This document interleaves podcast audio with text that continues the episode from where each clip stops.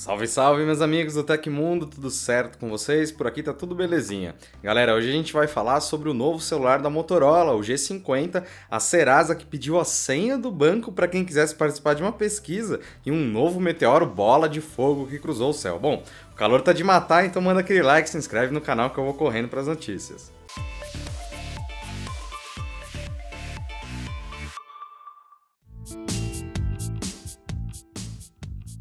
A ficha técnica do novo Motorola G50 vazou em um site alemão ao que tudo indica. O aparelho contará com um bom espaço de armazenamento e bateria capaz de garantir quase dois dias de uso moderado. Segundo o site, a ficha é do celular que vinha sendo tratado pela imprensa pelo codinome Ibiza. O dispositivo G50, modelo XT2137, terá uma bateria de 5.000 mAh, 4 GB de RAM, câmera frontal de 13 megapixels, traseira principal de 48 MP e 128 GB para armazenamento interno. As configurações foram complementadas pelo chip Snapdragon 480. Com valor mais acessível e novas configurações, o Moto G50 deve se tornar uma alternativa às outras opções do mercado, como o Xiaomi Redmi Note 10 ou o Realme 8 no continente europeu. No Brasil, o lançamento da Motorola não deve chegar ao país por menos de R$ mil reais, fator que deve tornar o lançamento do dispositivo menos competitivo em relação a outras opções da mesma faixa faixa de preço.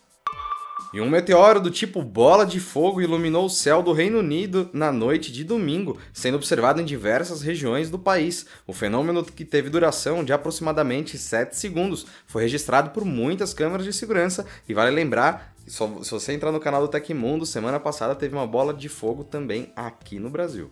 De acordo com a rede de observação de meteoros do Reino Unido, mais de 800 relatos de testemunhas oculares e gravações de vídeo do meteoro foram recebidos. Algumas das pessoas também disseram ter ouvido um forte barulho no momento em que o objeto cortou o céu, apontado como se fosse um estrondo ou uma explosão sônica. Uma das câmeras da Ucamon gravou o objeto quando ele passou por cima do condado de Wiltshire, no sudoeste do país, viajando a uma velocidade de cerca de 48,2 mil km por hora, conforme os cálculos da UK Fireball. Ainda de acordo com os especialistas, o corpo que voava a esta velocidade é muito rápido para ser lixo espacial produzido pelo homem, descartando a possibilidade de se tratar de um foguete ou um satélite desativado. Para o grupo, a bola de fogo fazia parte de um asteroide que passou pela atmosfera.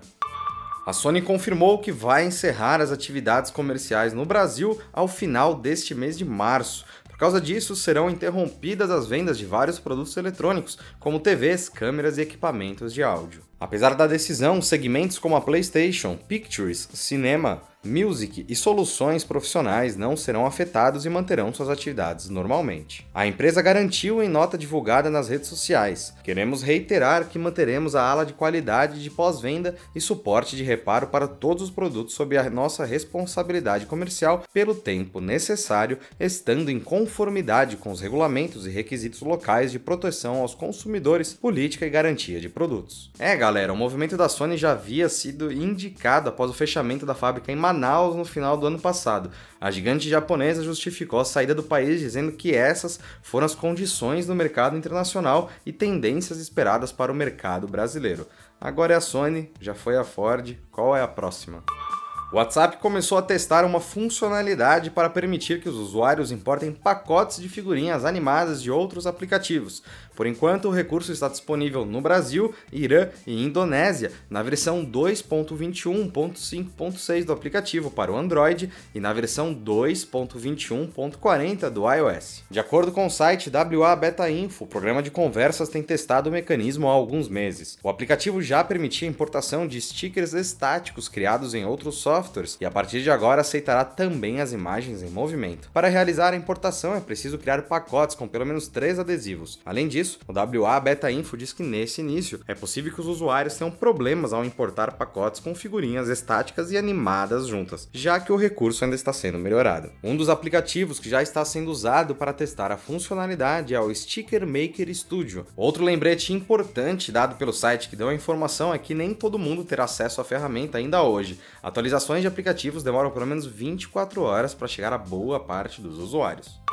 O Programa de Proteção e Defesa do Consumidor Paulista, o PROCON, notificou a Serasa na segunda-feira prestar esclarecimento sobre a coleta e possível uso das senhas de internet banking exigidos pelo Bureau de Crédito para efetuar pesquisas no site. A solicitação da senha bancária feita na área do cliente foi denunciada via Twitter no dia 22 de fevereiro pela diretora de produtos de um e-commerce, Madeline Silva, que questionou o seguinte: Não basta vazar os dados de geral, eles querem a senha do Internet Banking, referindo-se ao famigerado vazamento de dados de 220 milhões de brasileiros. Em nota à imprensa divulgada na semana passada, a empresa de análises para decisões de crédito confirmou o pedido de informações, mas destacou que a participação é opcional e que o consumidor fornece apenas apenas a senha do Internet Banking, que não permite a realização de qualquer transação bancária. O motivo da solicitação da senha bancária de seus usuários seria, segundo a Serasa, parte de um teste que ela estaria conduzindo sobre uma nova funcionalidade para tornar mais precisa a análise do crédito brasileiro. Para o dirigente do Procon, não há nenhuma razoabilidade na realização de qualquer tipo de pesquisa